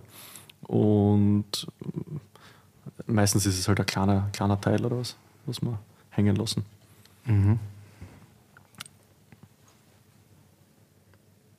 Ja, schon cool. Curly ist gerade nicht da, der würde dich eigentlich gerade um dein Lieblingslied fragen. Das Lieblingslied, okay. Ja, aber das lassen wir im Moment, weil äh, du zuerst deine Frage an mich stellst jetzt. Okay. Sonst fahren wir komplett durchs Programm, verstehst du? Okay. Nein, ich, ich, ich habe mir gedacht, wenn du jetzt da, keine Ahnung, alles hinter dir lässt, Berlin und Freundschaft und das Ganze rundherum, wo würdest du am liebsten ein Lokal aufmachen? das Ich mir gedacht, jetzt generell, also ich muss schon ein Lokal aufmachen. Nein, oder keine Ahnung, oder was ja nicht am Weingut, oder keine Ahnung, wie, wie groß dimensional du denkst, oder, ja, oder Sektkellerei, Schlögel. das wäre geil. Das ist eine Händelfarm gibt. Okay, Aber im, Händelfarm, Schlögel, aber im. Westen, die Schlögeleier sind die besten. Das, das gibt es irgendwo in der Steiermark. Äh, nein, äh, bumm. Jetzt fragst du mich was. Ich weiß gar nicht, für mich war der Ort nie so wichtig, weil Okay. ich wollte nie nach Berlin. Und jetzt bin ich seit zehn Jahren da. Es sind immer die Leute, die sowas ausmachen. Und deswegen wissen das jetzt gar nicht, wo ich da nochmal neu starten würde. Also Südburgenland, Jägerwirt im Ort drinnen oder so. Ja, also ich würde schon irgendwo hin, wo ich Leute kenne, glaube ich. Ich würde jetzt Okay. nicht irgendwo, wo ich komplett eine neue Nummer wäre. Ja. Ja, Aber Also- eher, eher noch die Leute, also nicht. Ahnung. genau, ja. Also ich Okay. glaube, so Südsteiermark, der mir eh Spaß machen. Cool, ja. Da gibt es einen Haufen in meinem Alter, die lustig sind. Südburgenland auch, aber Südburgenland hätte ich ein bisschen das Problem, das wollte ich ja lange, ich wollte immer Kellerstöckel kaufen im Südburgenland. Die Sache ist halt nur, ich brauche, also jetzt noch in meinem Alter und in meinem Datendrang, den Zugang zur Zivilisation. Wenn nichts gegen meine südburgenländischen Freunde, aber wenn es 50 Minuten zum nächsten Autobahn aufbringen, äh, es ist ein Wahnsinn, wie Ja, weit das weg ist von der Welt tatsächlich. Und du fährst da eine halbe Ewigkeit. Und wenn du jetzt sagst, okay, du bist schon in Rente und du willst eh nichts mit Menschen zu tun haben, ist das wahrscheinlich perfekt. voll. Aber es wäre mir ein bisschen zu weit weg vom Schuss. Ja.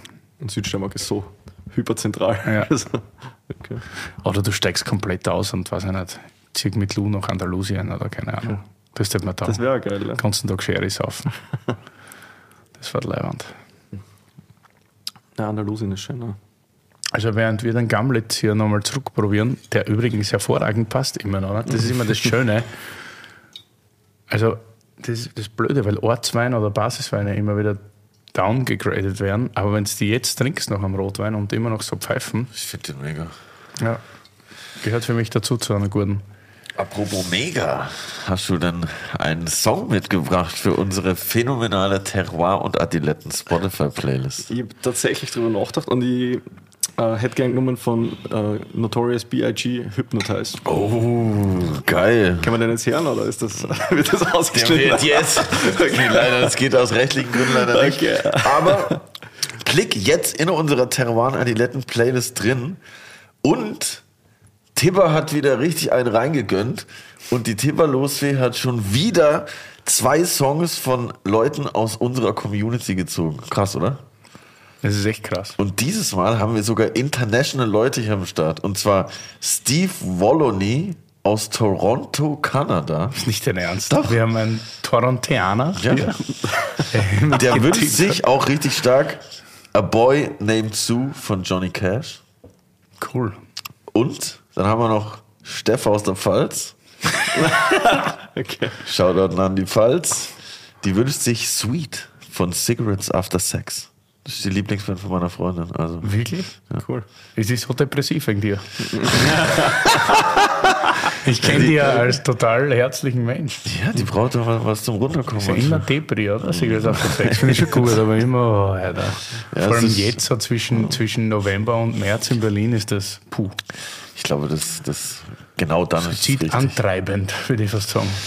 Auf jeden Fall, die zwei Songs sind eingeloggt. Wenn ihr auch euren Song in unserer Teruan Adiletten Playlist haben wollt, dann geht auf Instagram, kommentiert unser berühmtes Bild, wo ich einen Kopfhörer auf habe, glaube ich, oder antwortet auf die Story, die wir demnächst posten werden und vielleicht seid ihr mit ein bisschen Glück auch dabei. Und ich habe gehört, du hast auch noch eine Frage mitgebracht. Ja. Noch eine. No, noch eine Frage an den Curly. Nein, mir gedacht, du bist ja Musiker, ne? du singst ja dort und da ganz gern. Äh, Gibt es irgendeine Location, wo du sagst, das wäre super geil, wenn du dort einen Auftritt hättest? Berghain. In der Das wäre Berghain ziemlich weird Das wahrscheinlich. ist so boring jetzt schon. Wirklich? In der Berghain-Kantine habe ich schon mal gespielt. Das, war, Okay. das ist aber so eine normale Konzertlocation. Aber ich habe auch mal eine Zeit lang aufgelegt, so wo dieser Dubstep-Hype war, habe ich Okay. auch Dubstep aufgelegt, auch in den USA. halt, ich war auf USA-Tour Du hast so. Dubstep Ich aufgelegt? habe in New York aufgelegt. damit. Nein. Ich schwöre dir, klar. Und, ähm, aber ich war nur, fairerweise muss ich sagen, mein Homie Daniel von London Nebel hat mich mitgenommen auf seine USA-Tour. aber wir haben krass wie in Deutschland, in der Schweiz richtig krass viel aufgelegt. Aber ähm, ich war halt auch schon zwei, drei Mal im Berghain und ich finde es schon, es ist schon, also es ist gar nicht so mein Style, eigentlich mir viel zu laut mittlerweile und, und irgendwie zu stressig.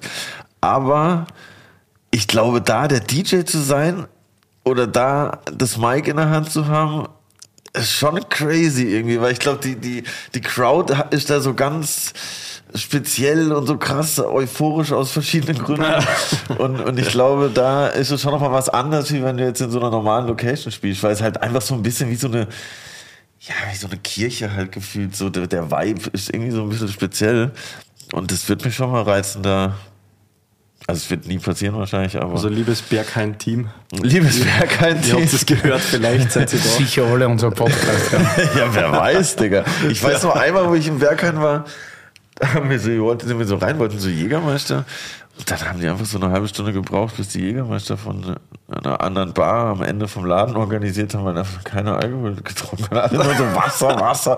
Und wir so, ja, wir wollen Jäger, Jäger. Das muss man jetzt erklären, ich verstehe, was der steirische Bur, ich verstehe das jetzt nicht mit dem Wasser. ja, ich weiß auch nicht warum. Das ist irgendwie sehr heiß da drin anscheinend.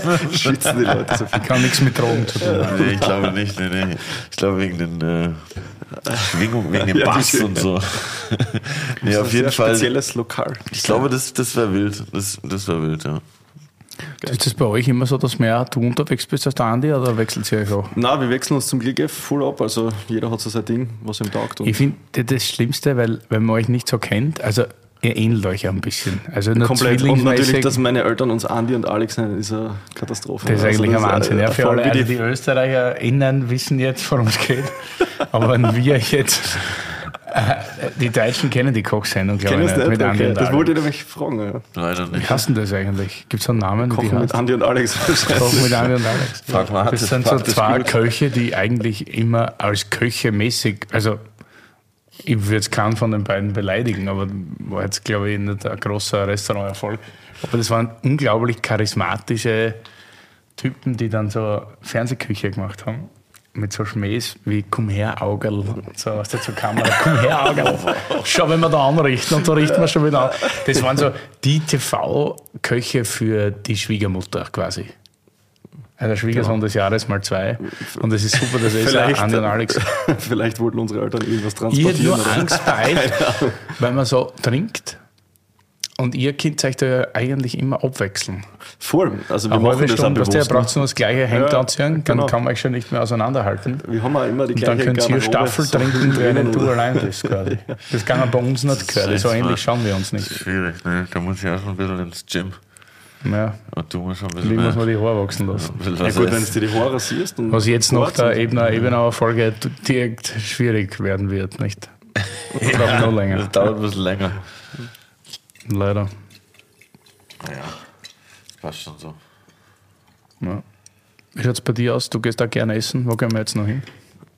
Also was mir richtig da, oder wolltest du in Berlin wohin gehen? Oder? Nein, weil, Du bist der Gast, du suchst okay. Kuba wäre mal eine Idee. okay, ja, jetzt fangen wir an in Thailand. Na, was mir richtig taugt, mein Lieblingslokal auf der ganzen Welt ist Helmut Rachinger, Fernruf 7. Boah, Von- geil, da waren wir noch nicht beim Rachinger. Unbedingt Aber hin. nur zum Vater oder zum Philippa? Na, Philipp macht super geil, aber das, ich, ich, ich finde beides super geil, aber der Helmut ist einfach, der ist wie der Schosserhannes, so ein gemütlicher, ruhiger HW, kocht am Kamin, Geil. Boxe, Sauerteig, Brot. Eigentlich super easy going, die Küche, aber die Zutaten so geil, dass du sitzt dort und denkst dir, du Der willst- ganze du willst nie Ort. wieder weg. Du willst nie wieder weg. Na, wirklich. Also, wenn man da hinfährt, glaubst du, okay, jetzt ist die Welt aus. Also Mühltalhof und Helmut Rachinger, Fernruf 7. Das wäre so. Fernruf 7 heißt das Restaurant. Fernruf 7. Na, Fernruf 7 ist eigentlich so ein ganz ein easygoing, wirtshausmäßiges Ding. Ah, okay. Und Mühltalhof ist so das Fine Dine. Kannst auch wieder ein bisschen vergleichen Ja, vom, mit- Seehof und Bierführer. Ja, das Es ist voll ähnlich. Das haben voll Also, viele, dass die Also, aber Sachen- da hat die Übernahme schon geglückt. Bei den anderen weiß man es noch nicht.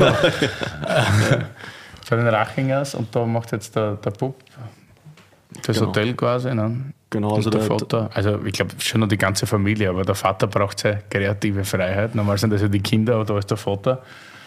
Und der macht da mehr oder weniger gegenüber sein eigenes. Genau, und das, ist, das funktioniert auch super zusammen. Die Leute schlafen dort und es- essen beim Philipp und dann beim Helmut, also beim Sohn und beim Vater. Und Zwischendurch schwimmt der Biber vorbei. genau, da irgendein Nocker da angesoffen Gibt's auch. Voll geil. Sehr, sehr schöner Ort. Ja. Krass, Leute, ich bin echt stolz, dass ich noch lebe. Wir sind, wir sind stolz, dass du da Wenn bist. ich halt auf, einfach 4.50 Uhr auf dem Zug, 9 Uhr in Berlin angekommen und jetzt sind wir hier. Ich finde, da kann man mal So drauf stolz. anschließen. Und jetzt zwei Folgen Podcast. Finde ich super. Alles für Teruana, die letzte Was machen wir morgen beim, bei der Masterclass, mein Freund? Le leider soft. Werden wir wieder was trinken, glaubst du? Wird nichts erfahren. Ich finde das super. Ne? Herrlich. Habt ihr morgen Ja, wird Masterclass oder wie? Wir haben in der Freundschaft morgen eine Masterclass. Ja, Ja, ich freu mich schon mit drauf. der Also Agentur cool. Smart Wines aus Köln Gölle. Aus Gölle? Gölle. machen wir morgen, die vertreiben die Weine ganz gut und bringen die gut auf den Markt und sind ja für relativ viel Weingüter zuständig. Und für Sattler und da haben wir morgen eine kleine Masterclass Voll, ich freue mich schon voll drauf, das wird, wird cool, oder? Ja, Habt zwei, drei Spaß. Leute werden schon kommen. Irgendwer wird Auf jeden. Fall gibt es Leberkäse. Auf jeden Fall gibt es auch Leberkäse. Oh ja, wir. Herrlich. Toppi. Wir freuen uns. Danke fürs Kommen. Nächstes Mal Teil 2 mit Andi. Wir reden das Gleiche, nur aus der anderen. Perspektive. Geil. Also danke, dass ich da sein habe können. Hat mich taugt. Sehr gerne.